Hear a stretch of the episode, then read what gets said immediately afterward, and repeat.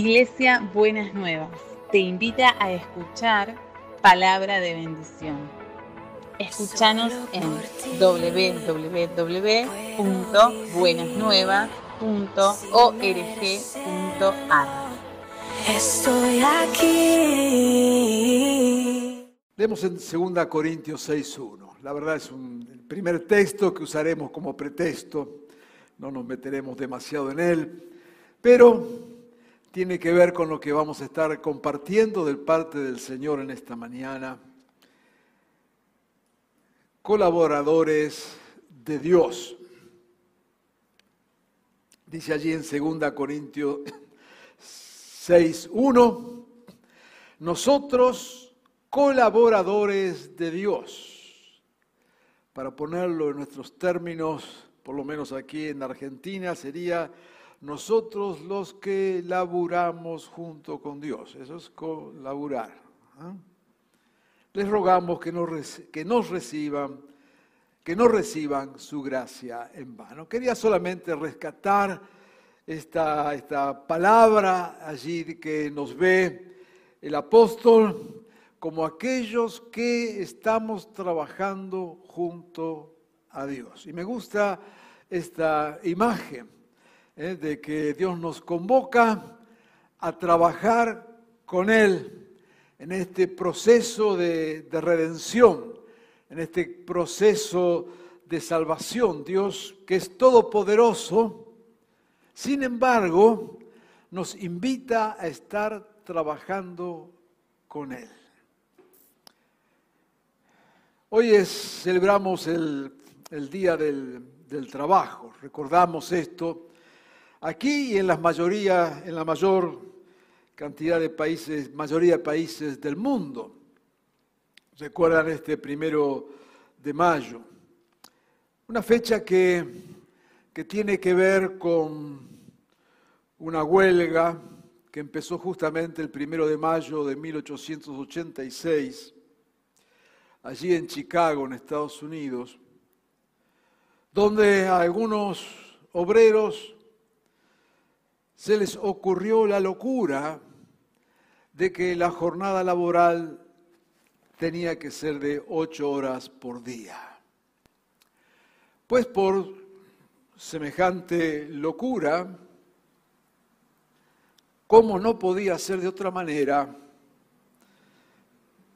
mataron, masacraron a sus líderes.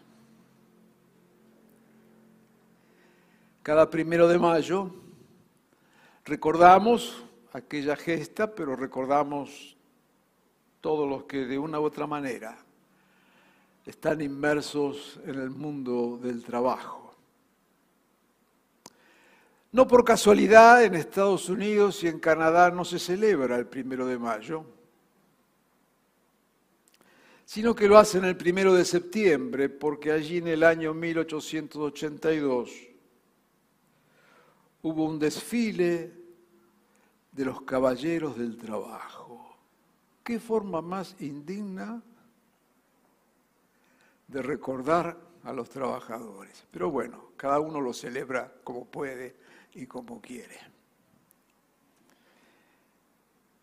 En Génesis 2, siempre leemos este texto en estas ocasiones, versículos 8 y al 9 y el versículo 15.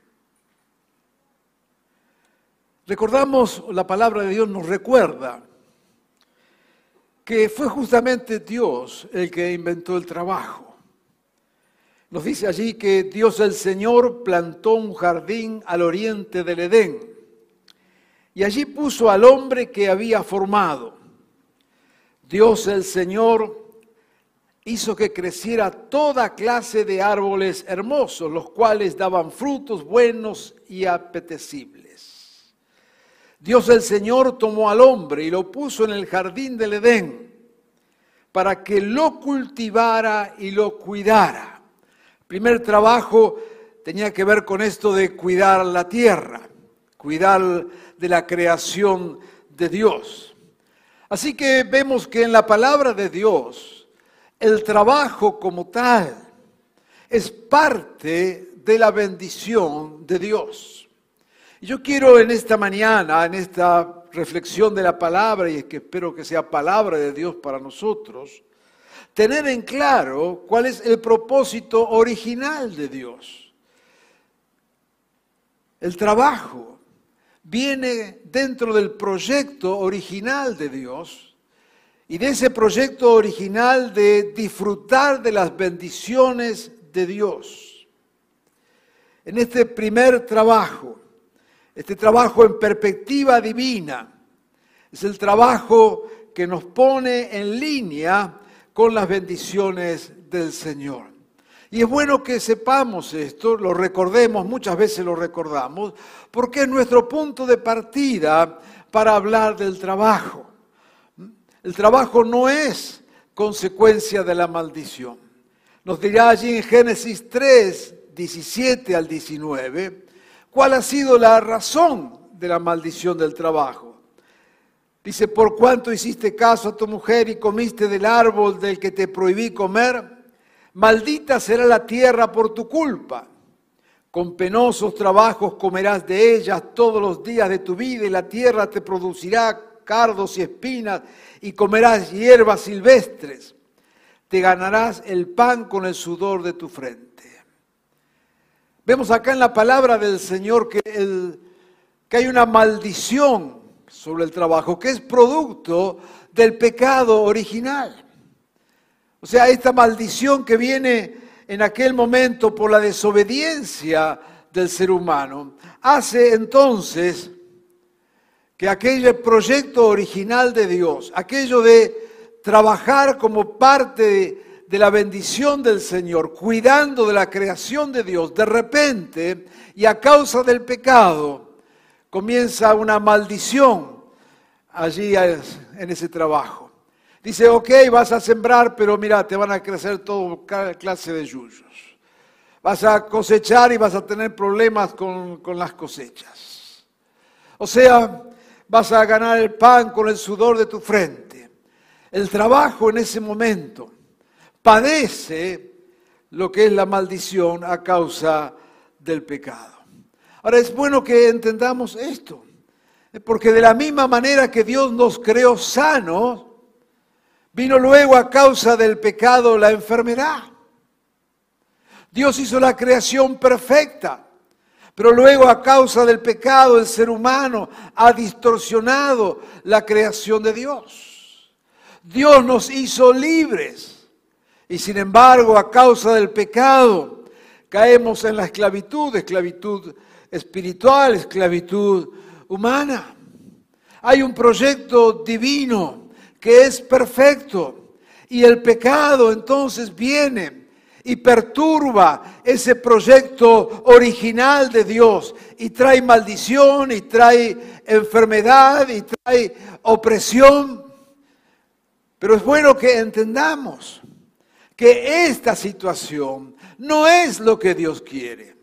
Y así entonces como frente a la enfermedad oramos para que Dios obre y sane a los enfermos.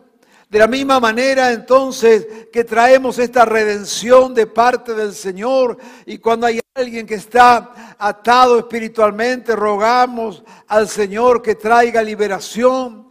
Y si hay alguien quebrantado, rogamos al Señor que traiga restauración, porque tenemos en claro cuál es el modelo de Dios, que Dios quiere la persona sana, completa, bendecida, y que el pecado ha distorsionado, pero justamente al predicar de Jesucristo, al seguir al Señor, nos transformamos en instrumentos de salvación, colaborando con Dios en su plan redentor. Lo que quiero compartir en esta mañana es que es tiempo que entendamos que también el trabajo debe ser redimido.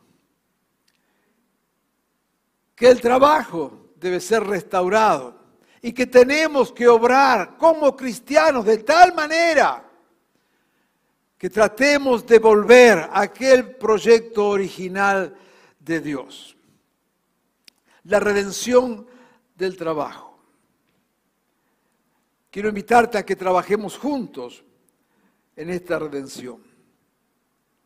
que podamos, que Dios pueda renovar nuestra mente y actitudes para que tengamos una actitud diferente frente al trabajo. Porque todos somos conscientes, acá en el culto, en la iglesia, estamos, no sé, dos horas una vez a la semana. Podemos tener algún devocional, pensar durante la semana. Pero la verdad lo que ocupa la mayor parte de nuestro tiempo y de energía son nuestras labores, nuestro trabajo. Y no podemos resignarnos a que eso esté bajo maldición. No podemos pretender o querer una vida eh, libre, pero que sea solamente en el ámbito religioso. Nuestra salvación, nuestra redención debe afectar todos los días de la vida a cualquier hora, en cualquier momento, en cualquier circunstancia. Y Dios tiene que llevarnos en este tiempo a pensar en esto, a orar en esto, y en verdad que podamos redimir ese lugar de trabajo, ya sea nuestra propia empresa, negocio o el lugar donde estamos trabajando, en lo que fuere. También allí tiene que imperar la redención de Jesucristo. No queremos bajar los brazos y dejar ese espacio simplemente como un espacio de maldición que no nos queda más que seguir arrastrando el yugo y escaparnos y venir a la iglesia, ¿no es cierto? Y tener una especie de refugio en la iglesia, gracias a Dios que podemos ser refugio también. Pero Dios quiere que su salvación y su redención llegue a todas las esferas de la vida. Yo quiero invitarte a que estemos con un corazón abierto en esta mañana, en esta palabra que pueda ser aplicada a tu vida y a mi vida. ¿Qué cosas tenemos para hacer? ¿Qué cosas tenemos por delante? Primero, en esta tarea de la redención del trabajo. Primero, no maldigas tu trabajo. Y yo no estoy hablando acá desde una burbuja. Y no estoy hablando acá ni negando las situaciones de explotación que hay, las situaciones de injusticia, de ninguna manera. Pero déjame leerte un texto en Jeremías 29, 7. El pueblo de Dios está ahora cautivo, en situaciones de cuasi esclavitud. Están sufriendo terriblemente. Perdieron su tierra, muchos perdieron parte de su familia, perdieron todo lo que tenían, perdieron sus casas y ahora están en un lugar de cautiverio. Y viene el profeta Jeremías y dice esto en Jeremías 29, 7. A esta gente en esa situación de cautiverio. Busquen el bienestar de la ciudad a donde los he deportado. Pero Señor, ¿qué te pasa? Señor, mira lo que nos hicieron.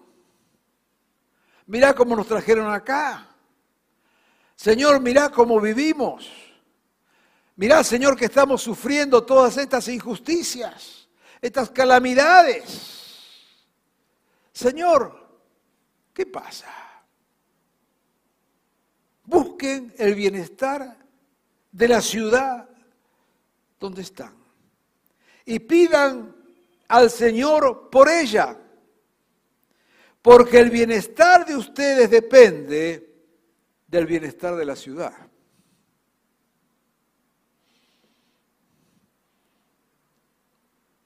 Dios será y es santo, pero no es tonto. Busquen el bienestar de la ciudad donde están. Señor, aquí estamos. Mira, nos tienen arruinado, preso, cadenado, perdimos todo. Busquen el bienestar de la ciudad donde están, porque del bienestar de la ciudad depende el bienestar de ustedes. Primera actitud que nos enseña la palabra de Dios. Bendice el lugar donde estás trabajando. Bendice tu negocio, ando en contra de lo que tienen, donde trabajan y de todo lo demás, y quizás lo hacen con muchísimas justas razones. Pero acá tenemos una perspectiva de reino. Y no vamos a bajar. Así como no bajamos los brazos frente a la enfermedad. No decimos, bueno, está bien, qué sé yo, que se muera. Ay, pastor, ore. No, que yo no oro nada, que te sale nada. Morite ahí, te, todo enfermo.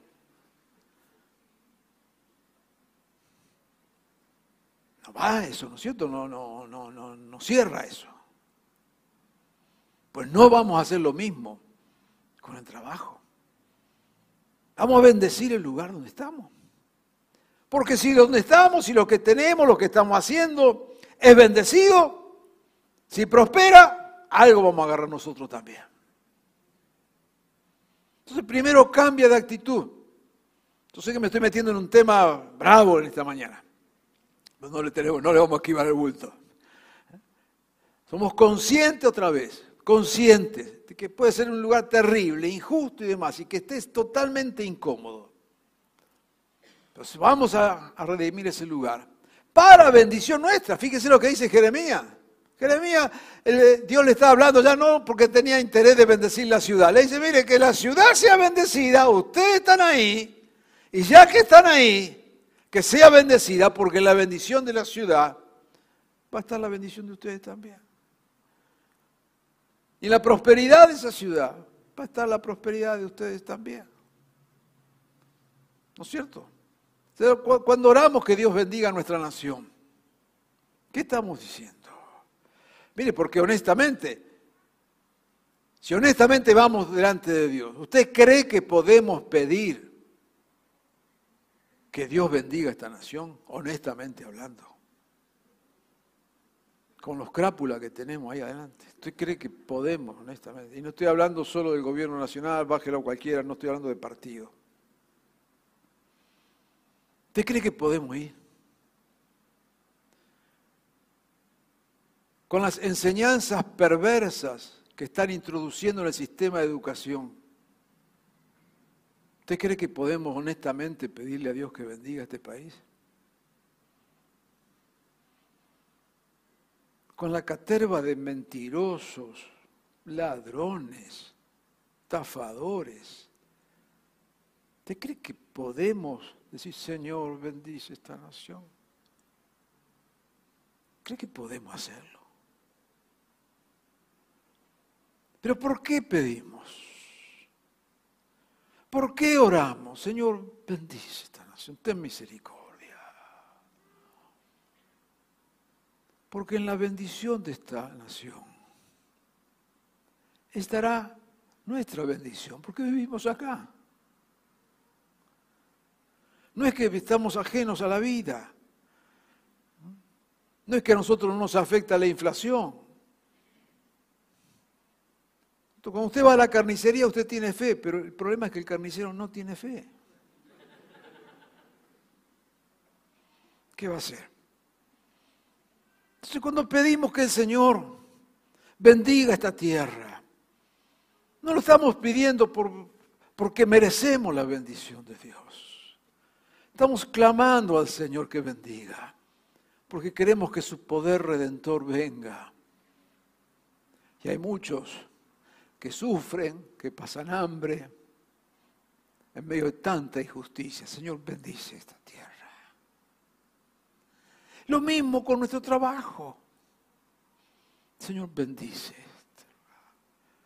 No, no porque lo merezca el patrón, el dueño que... No, Señor, porque de él hay gente que depende.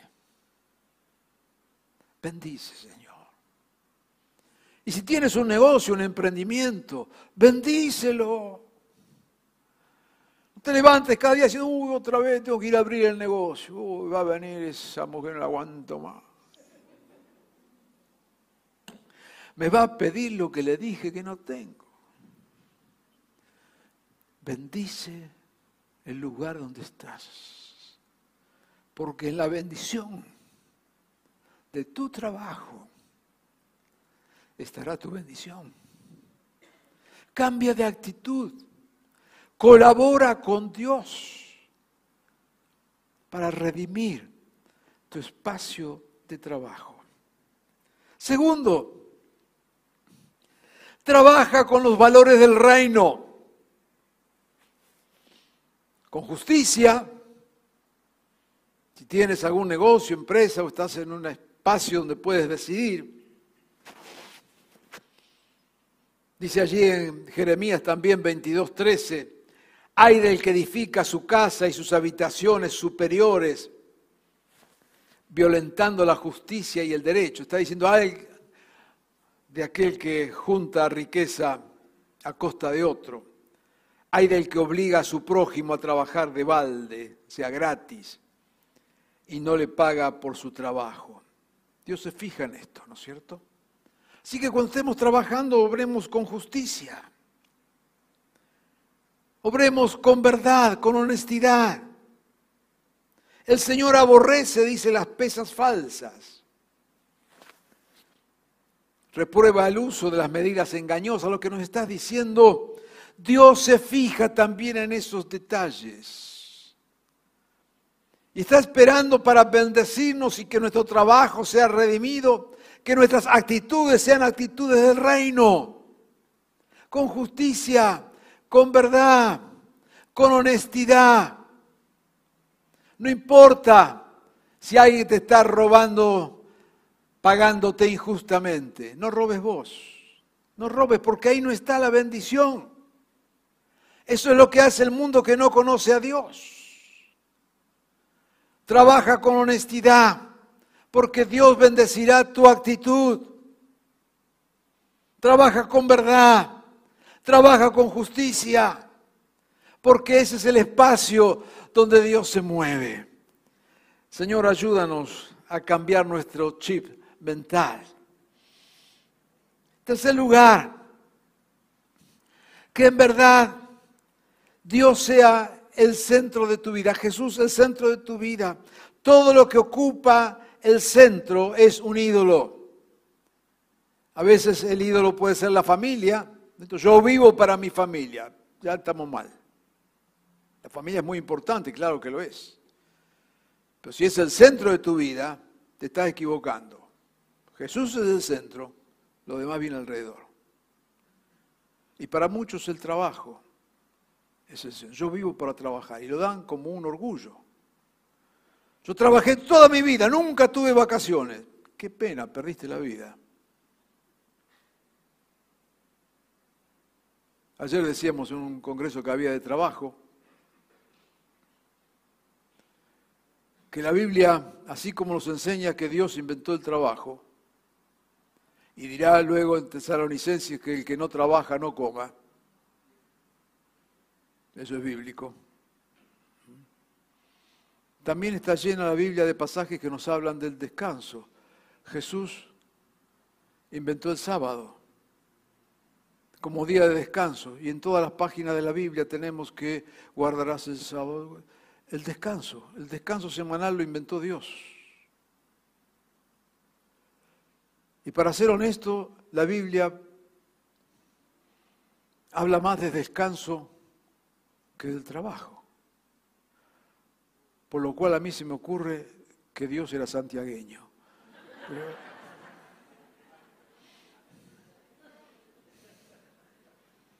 está tan preocupada en el descanso.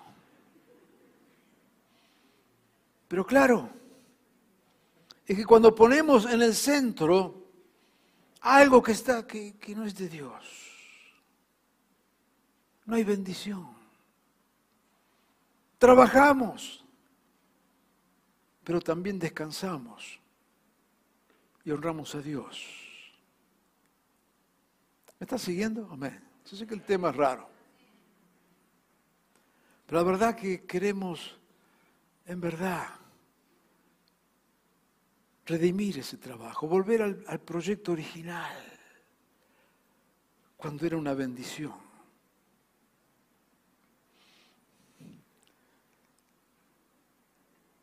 Por último, en esta primera parte, en esto, mira tu trabajo como un espacio de misión.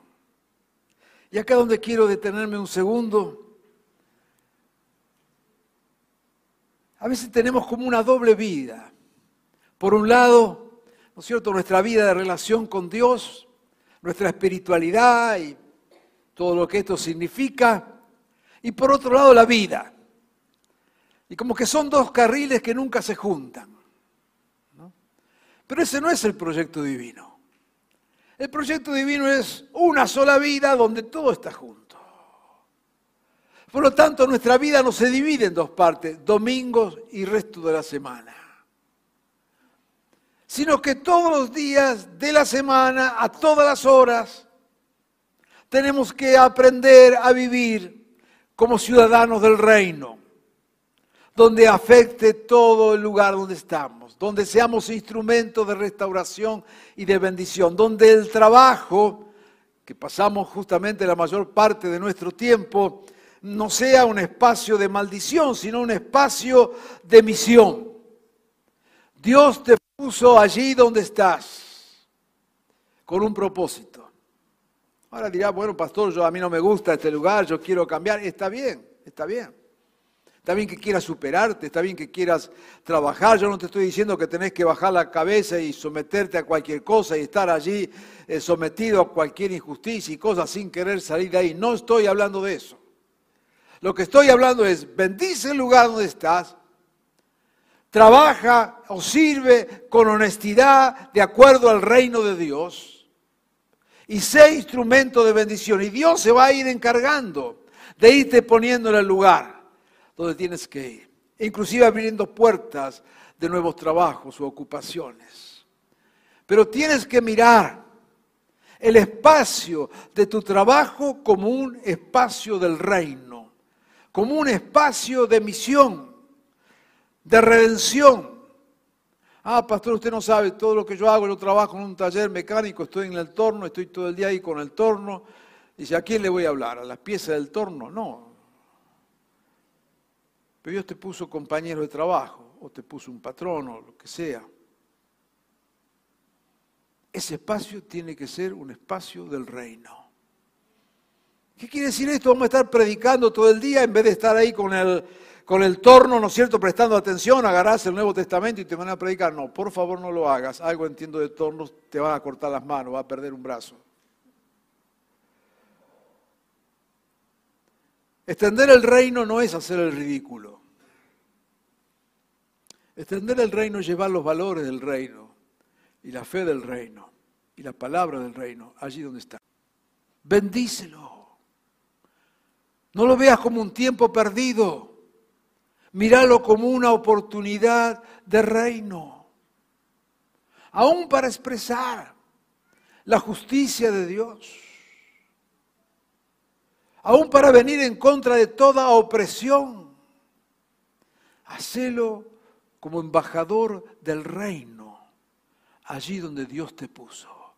Yo quisiera que Dios en esta mañana cambiara nuestra mente de tal forma que podamos ser un pueblo, no solamente bendecido una vez a la semana en este espacio, sino misioneros del reino, allí donde estamos.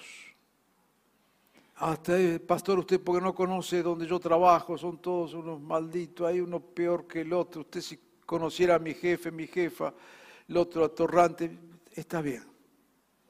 Tengo 74 años, no me vengas a dar cátedra de atorrantes.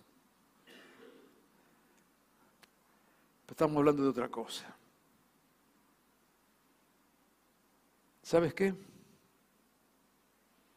Ese compañero tuyo, ese jefe tuyo, ese cliente tuyo, tan insoportable, tan mala persona. Lo que vos estás viendo es el personaje, todo de afuera su carácter podrido, su manera injusta. Pero sabes una cosa, detrás del personaje, sea un ministro, sea un rey, sea un millonario, sea lo que fuera, detrás de eso hay una persona. Háblale a la persona, no al personaje.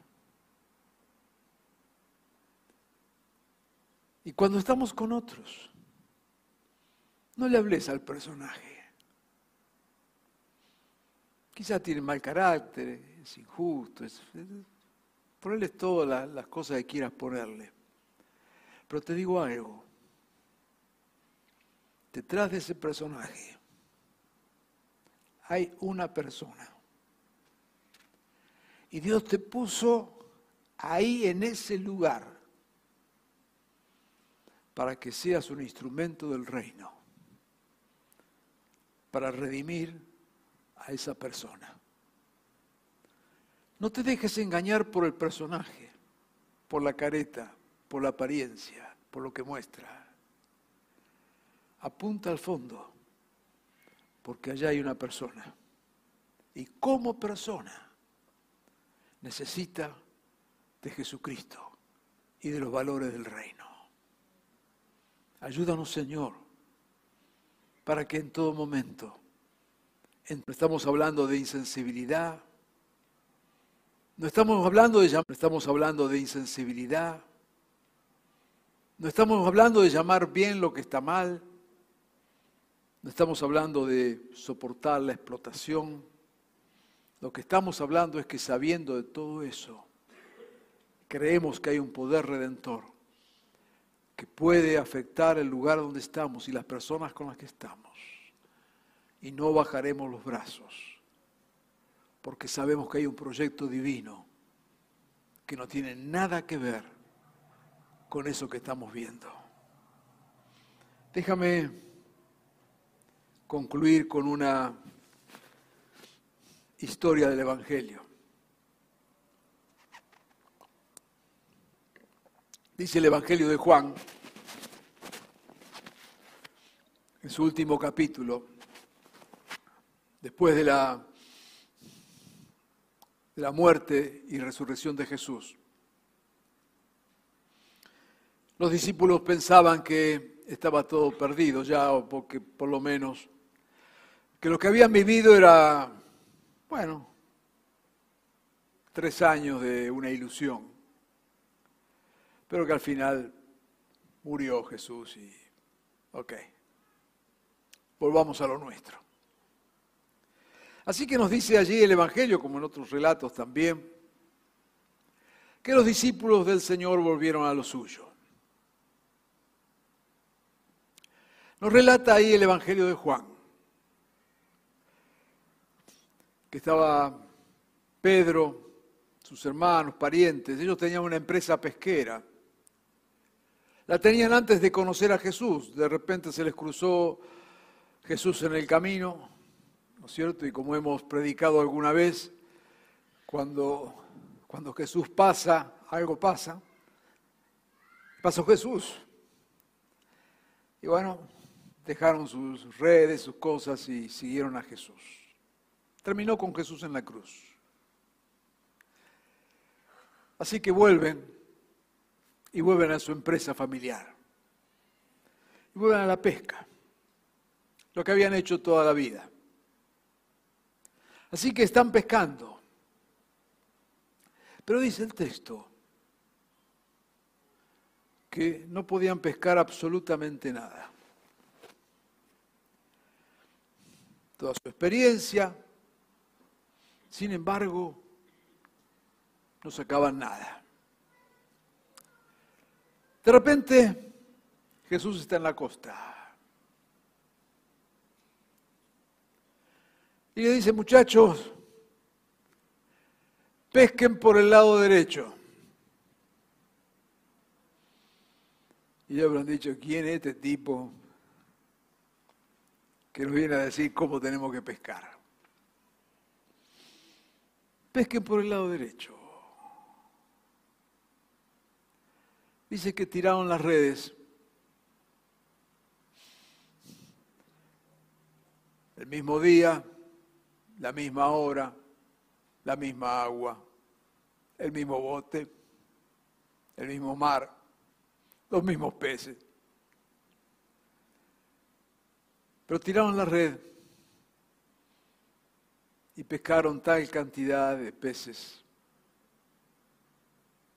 que apenas podían llevar la red a la orilla. Reconocieron que era Jesús. Y de paso los estaba esperando con un pescadito asado. reconocieron que era Jesús.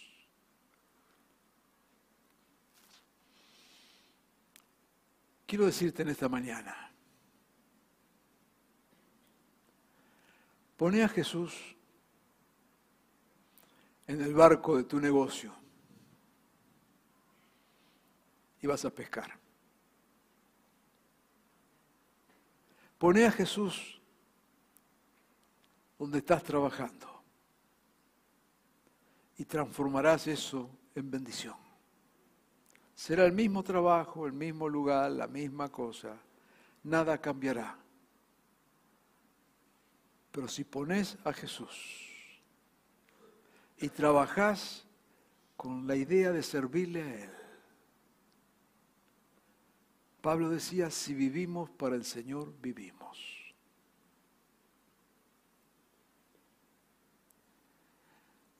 El patrón cree que vos trabajás para Él. La visión humana esa es correcta. Vos no trabajás para Él, vos trabajás para el reino.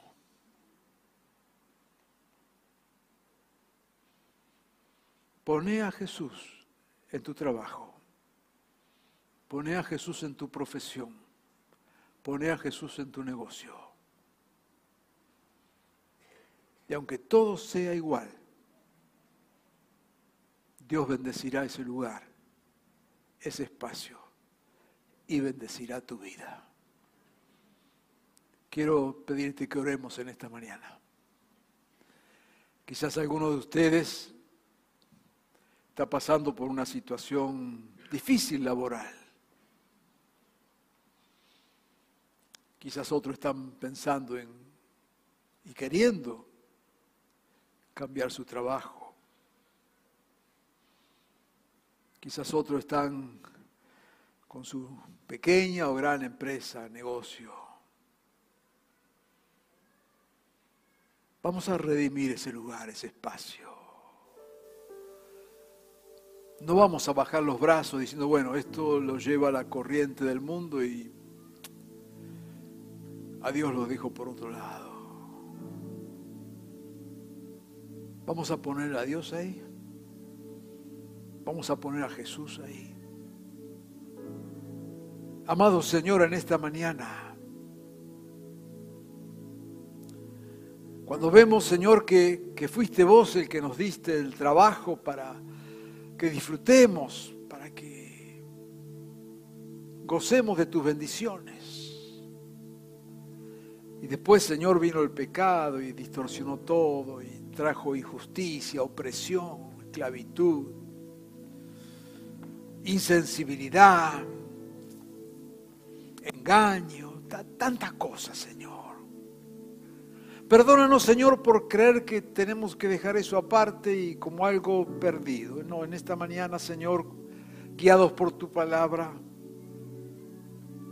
somos desafiados a redimir ese lugar donde estamos, con tu reino, con tus valores, con tu bendición. Yo te pido, Señor, que aquellos que están en situaciones difíciles en sus trabajos, en esta mañana puedan confiar en ti, abrir sus corazones a ti, aún bendecir ese lugar. Y te ruego, Señor, que estés obrando con bendición para sus vidas. Señor, los que están buscando nuevas oportunidades, abre caminos. Los que tienen sus emprendimientos, Señor, que sean esos espacios de bendición donde ganar el dinero sea la prioridad número dos. Que la prioridad número uno sea honrarte a ti. Honrarte a ti. Señor, yo te ruego que estés trabajando en cada vida, en especial aquellos que están atravesando situaciones empresariales, de negocio o laborales complicadas o injustas. Queremos acercarnos a ti y pedirte, Señor, extiende tu mano. Bendícenos. Y permite, Señor, que trabajando contigo nos transformemos en instrumentos de tu reino allí donde estamos. Señor, nos rendimos a ti. Te damos gracias por lo que nos das. Te damos gracias por los trabajos que tenemos, Señor. Y te rogamos que estés obrando allí y nos estés llevando a mejores lugares, mejores situaciones, conforme tu voluntad. Queremos tener un corazón agradecido y recibir de tu bendición. Señor, ven con nosotros. Señor, mañana lunes queremos llevarte con nosotros allí donde vamos. Porque sabiendo, tal como nos dice tu palabra, como nos enseña tu palabra, que si venís con nosotros, si te escuchamos a ti, Señor, recogeremos redes llenas de bendición.